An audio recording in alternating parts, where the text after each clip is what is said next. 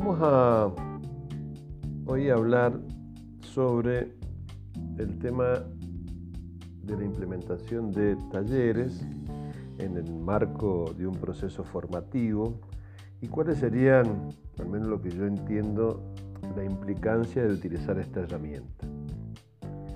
El taller como, como dispositivo pedagógico tiene una presencia central en la formación profesional y fundamentalmente en la problematización de la práctica que desarrollan los alumnos en las distintas carreras que están siguiendo. el, taller eh, aparece como una, herramienta importante donde el alumno y el docente se encuentran eh, en un espacio adecuado para poder eh, trabajar sobre un tema determinado y bajo, digo, en un ambiente controlado. Em, para muchos docentes la realización de un taller eh, implica una preocupación. y, esta preocupación es porque entienden, los docentes entendemos que eh, en este taller, en esta práctica, en este, este, formato de hacer, eh, se une la teoría con la práctica. es el momento en que eh, esta unión entre la teoría y la práctica le da un impulso, le da fuerza al proceso pedagógico. Esto, digo, ¿qué va a permitir? Este, este esfuerzo y esta, esta fuerza que se le impone a este encuentro nos va a permitir que uno o más miembros de los que están participando del taller puedan hacer sus aportes específicos. ¿Sí? Y en el marco de este taller, entendido como un proceso pedagógico donde los estudiantes y los docentes abordan situaciones problemáticas en modo específico. en esto un poco sería la, definición, así una definición amplia en cuanto al taller y su aplicación a, este, a esta herramienta, como herramienta en el proceso pedagógico. Después nos podemos llegar a, a centralizar en los cuantos, las cantidades. ¿Cuántos estudiantes, cuántos docentes son necesarios para desarrollar un taller? Y ahí, bueno, es muy difícil ponernos eh, de acuerdo, porque va, va, hay que tener presente el espacio físico, los recursos que se cuentan para realizar las distintas actividades, y a veces esos recursos son provistos por los mismos docentes. Entonces, digo, siempre la organización de, un taller nos trae o nos presenta algunas dificultades.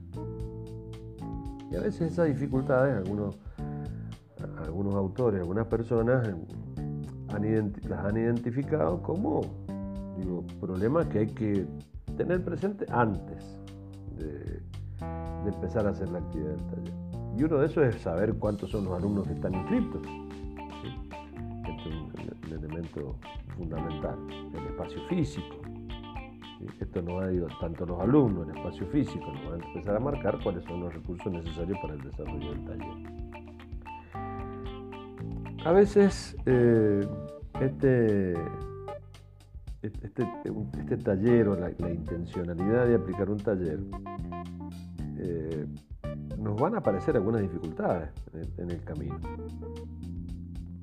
Esta es que estas dificultades que nos pueden aparecer es eh, pensar cómo eh, vamos a consensuar las distintas miradas sobre lo que quiere el taller. A esto que si hay un coordinador de carrera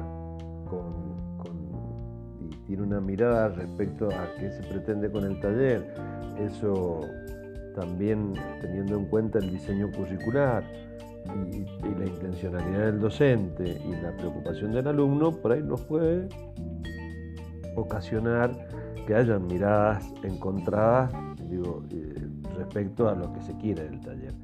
Y, esto puede originar una confusión.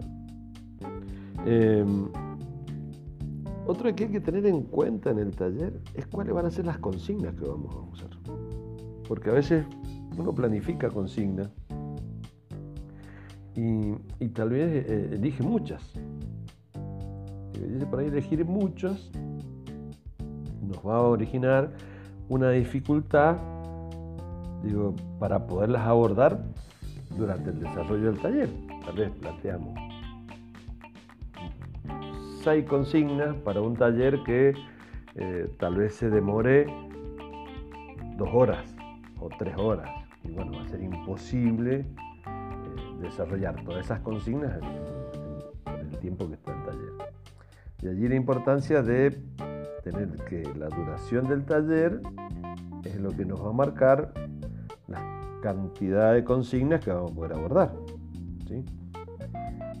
Algo que a veces eh, los docentes por ahí eh, nos olvidamos o no tenemos muy en cuenta al momento de planificar un taller, de indicarle a los alumnos que, que resulta necesario y a veces importante y muy conveniente que realicen algunas tareas previas.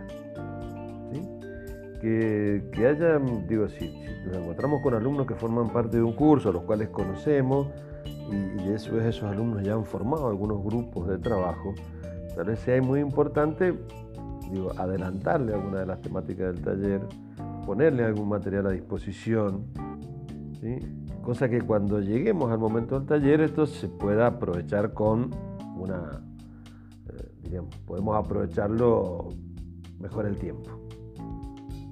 Digo, entonces, ese aprovechamiento del tiempo tal vez nos permitan generar un mayor cúmulo de actividades y abordar más temáticas. Lo otro que a veces eh, solemos no tener en cuenta o, hay diferencias es el respecto del producto que queremos obtener. ¿Cuál es el producto que queremos eh, obtener de ese taller? Por eso es importantísimo, digo, estos elementos que pareciera una, una obviedad, pero no lo es tanto al momento del el desarrollo de la actividad. Entonces, ya tenemos definido la cantidad de estudiantes, tenemos definido el espacio físico y, tenemos que empezar a definir las consignas, eh, saber qué es lo que queremos de este taller.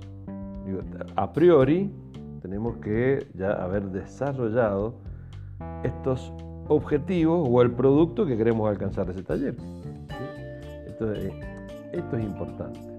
¿Por qué? Porque a veces cuando uno convoca a un alumno a un taller y, a veces puede ser que, el alumno no concurra o no participe porque tal vez dice, no, la verdad que lo que se va a abordar en el taller es muy complejo, no hay tiempo, perdemos mucho tiempo en eso. Digo, entonces por ahí hay cierto desánimo de los alumnos para, para participar de este taller. Y a veces creen que en un taller no van a, no van a sacar nada o que solo algunos trabajan y otros no. Esto, esto hay que tenerlo en cuenta cuando uno va a, elaborar la dinámica y las actividades que vamos a realizar en el taller. Fundamental en esto es que el alumno entienda, o al menos en las intencionalidades del taller, es que haya un acercamiento a, un acercamiento reflexivo a los temas, que, haya eh, una expectativa de construcción de conocimientos con sentido crítico y situado. Quiere decir, que estamos, que lo estamos pensando, lo estamos debatiendo y lo estamos aplicando a algo concreto. Porque a veces estas cuestiones de, de no saber hacia dónde vamos, hacia dónde lo vamos a aplicar, genera un desánimo. Entonces, eh, es importante, digo, que la construcción del conocimiento siempre tenga un sentido crítico y situado, para que haya eh, aplicación concreta de lo que estamos haciendo. Digo, esto genera que en, los alumnos haya un interés de participar en el taller y a su vez una vez de estar presente en el taller, porque a veces no alcanza con, la presencia física, sino también que se involucre en la construcción de este nuevo conocimiento. Eh, nosotros vamos a, encontrar en, distintos momentos de nuestra carrera como docente que, el taller eh, termina siendo como algo que se hace así nomás, como que no tiene importancia. Bueno, yo creo particularmente que es muy importante el desarrollo del taller. Primero porque escuchamos todas las voces. esta práctica académica guiada, donde se insta a la reflexión. Eh, podemos decir que usamos el taller en algunos casos como una práctica pre-profesional. esta práctica académica que, que, acerca a los alumnos a su vida profesional. Entonces, eh, esta, esta mediación pedagógica del docente, digo, eh, resulta fundamental para alcanzar los objetivos. Eh, cuando hablamos de, de conocimiento significativo, eh, dentro del paradigma de la complejidad, estamos orientando a los alumnos a, una formación integral. Entonces, este, este, sentido que le estamos dando al taller, intentar, hay que intentar que eh, esta mediación pedagógica alcance eh, sus objetivos que están planteados a priori. Entonces, eh, hoy, en la pandemia, digo, ya los talleres, como lo teníamos planteado hasta hasta antes de este fenómeno mundial, eh, también nos obliga a empezar a analizar cómo plantear los talleres mediados por las TICs. Y tanto en los talleres presenciales con producción grupal como en los talleres mediados por las TICs, el docente debe ejercer un rol activo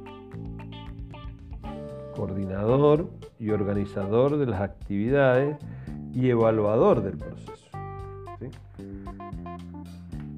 En esto es importante el rol del docente.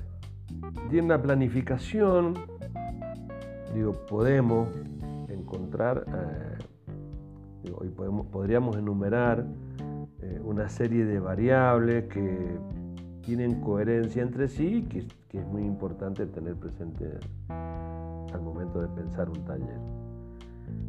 Son los contenidos, los objetivos, las estrategias pedagógicas, las expectativas de logro y algo muy importante, son los instrumentos de evaluación.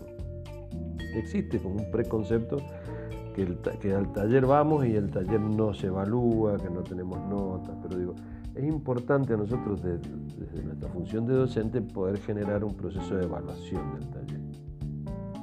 Para saber, digo, los efectos, para poder conocer, para todas aquellas cuestiones que nos permite la utilización de una adecuada herramienta de evaluación. Digo, esta, esta propuesta de taller nos, lleva, nos debe llevar a, preguntarnos cómo lograr desarrollar procesos de aprendizaje en nuestros estudiantes durante la realización de esta práctica. Y, a su vez, pensar talleres secuenciales que a medida que transcurre el tiempo o el estudiante va avanzando en la obtención de nuevos conocimientos, podemos avanzar en niveles de complejidad. Entonces, podemos tener nuestros alumnos con un taller inicial a principio de año, eh, trabajar algunos contenidos en los próximos meses y, sucesivamente ir aplicando este, este, este formato de taller que nos permita saber cómo estamos y, generar conocimiento sentido. creo que esa es la, idea fundamental del taller. Cómo, cómo generamos un, conocimiento sentido. Eh, cómo hacemos esta práctica. Porque el taller nos va a permitir eh, practicar fundamentalmente, hacer una práctica preprofesional. Eh, habitualmente en, digo, en esta todo proceso pedagógico, podemos decir que está implícito que hay un sujeto que enseña, hay un sujeto que aprende y hay un contenido mediador entre ambos. Eh, existe, hay una, evidente eh, relación asimétrica entre alumno y docente lo que intentamos a través del desarrollo de un taller es abordar esta relación en un modo horizontal. Y esto te va a permitir fundamentalmente devolverle al estudiante ser su propio eh, mentor al momento de aprender. Entonces, la intervención profesional de, del docente no solo está en decirle al alumno qué debe hacer, sino también llegar al proceso de saber hacer. De allí la importancia de que en esta relación horizontal entre estudiantes y docentes se, pueda eh, mantener un vínculo adecuado que permita este desarrollo del saber hacer. y este saber hacer contempla distintas dimensiones, las teóricas, las valóricas, las metodológicas y las instrumentales que están presentes en el momento de enseñar. Eh, esto es importante, detenernos eh, un momento en la reflexión de estos temas y poderlos dimensionar, dimensionar la importancia que va a tener en ese proceso de enseñanza y aprendizaje el desarrollo de un taller. ¿Por qué? Porque el taller hay una direccionalidad, está orientado. Está orientado a obtener un objetivo. Y sabemos que nuestros estudiantes no parten de cero. Nuestros estudiantes han pasado por un proceso de socialización, tienen conocimientos previos, tienen opiniones, tienen posiciones sociales. Quiere decir que nosotros nos encontramos en un taller no con una foja en blanco, sino con un sujeto que tiene una historia y al cual le tenemos que brindar ese espacio de aprendizaje para que pueda eh, hacer una práctica esta práctica del saber hacer, que creo que es el sentido último que tiene la realización de un taller, saber hacer. En esto, en esta, en esta idea del taller, tenemos que pensar una posible guía, ¿no? y esta guía es una idea, y esta idea no constituye un camino preexistente, no, no es una, una idea que si, si hago estos procesos, el taller me va a salir bien.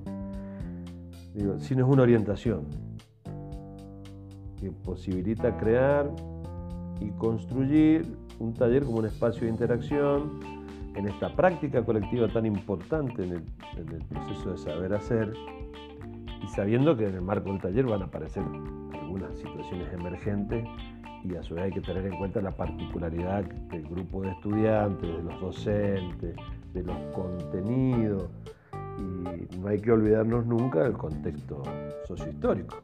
Entonces, hay algunos elementos orientadores para la organización de un taller. Estos son, a ver, el espacio curricular, o sea, la materia, eh, digo, la asignatura de la que se trata. Es importante que todos los talleres tengan un nombre, título. Hay que dejar muy en claro la fecha, la hora de inicio, dónde se va a realizar el taller, la unidad, núcleo, programa en el que se inscribe este taller para que tenga la intencionalidad del alumno de saber si hago este taller, a dónde acredito o para qué me sirve. Fundamental también tener en claro quiénes son los responsables, saber quién es el que coordina, saber qué función cumple cada uno de los docentes al momento de la propuesta del taller. Hay que ser muy claro en los destinatarios y participantes. A su vez, explicitar los objetivos que pretende ese taller. También es importante para, para que las personas, para que un alumno se entusiasme en participar en un taller, es explicitar los momentos. Y en esa explicitación del momento decir, mire, usted para venir al taller previamente tiene que hacer esto, dónde iniciamos, cuáles son los puntos de partida, qué incluye la apertura, la presentación, la explicitación, las pautas de trabajo, cómo vamos a desarrollar y profundizar la temática, cuáles son los puntos de llegada y cierre. Tenemos que nosotros ya tener definido cuál es el producto esperado, o qué es lo que pretendemos en ese taller. Ya tenemos que haber definido cuáles son el instrumento que vamos a utilizar para la evaluación. Y después de hacer todo este, este, este, checklist, nos va a quedar muy en claro cuáles son los recursos y los insumos que son necesarios para poder desarrollar esta actividad. Eh, es muy importante, esto quiero un poco ya finalizando la, la charla, que el taller como dispositivo pedagógico puede constituirse en un espacio privilegiado no solo para la formación profesional de los alumnos, sino también que nos va a permitir un análisis y reflexión sobre las prácticas que ellos pueden llegar a tener al momento de que sean profesionales. Eh, en este y en el marco de un taller, fundamentalmente, no hay que perder de vista las dimensiones que se ponen en juego en el desarrollo del taller el poder, la comunicación, la corporalidad, lo teórico, la emocionalidad, lo ético, la implicación de los actores participantes. Hay que prestar mucha atención a la intencionalidad y direccionalidad del dispositivo para el cual se requiere maniobrabilidad dentro del mismo. Entonces, la función del docente en esta instancia de mediación pedagógica fundamentalmente la tarea de habilitar y sostener estos espacios de construcción del pensamiento crítico, de convergencia de saberes y reflexiones fundadas, digo, eh, nos va a permitir rescatar la riqueza en los talleres que, tanto nos permite la apropiación crítica y reflexiva de los conocimientos teóricos. Es como cuando nos ponemos en acción. Es como la, antesala a las actividades profesionales del alumno. Esa antesala donde pueden verse en un ambiente controlado estos, estas dimensiones que mencioné recién que se ponen en juego. ¿Qué buscamos en los alumnos cuando hacemos un taller? Digo, queremos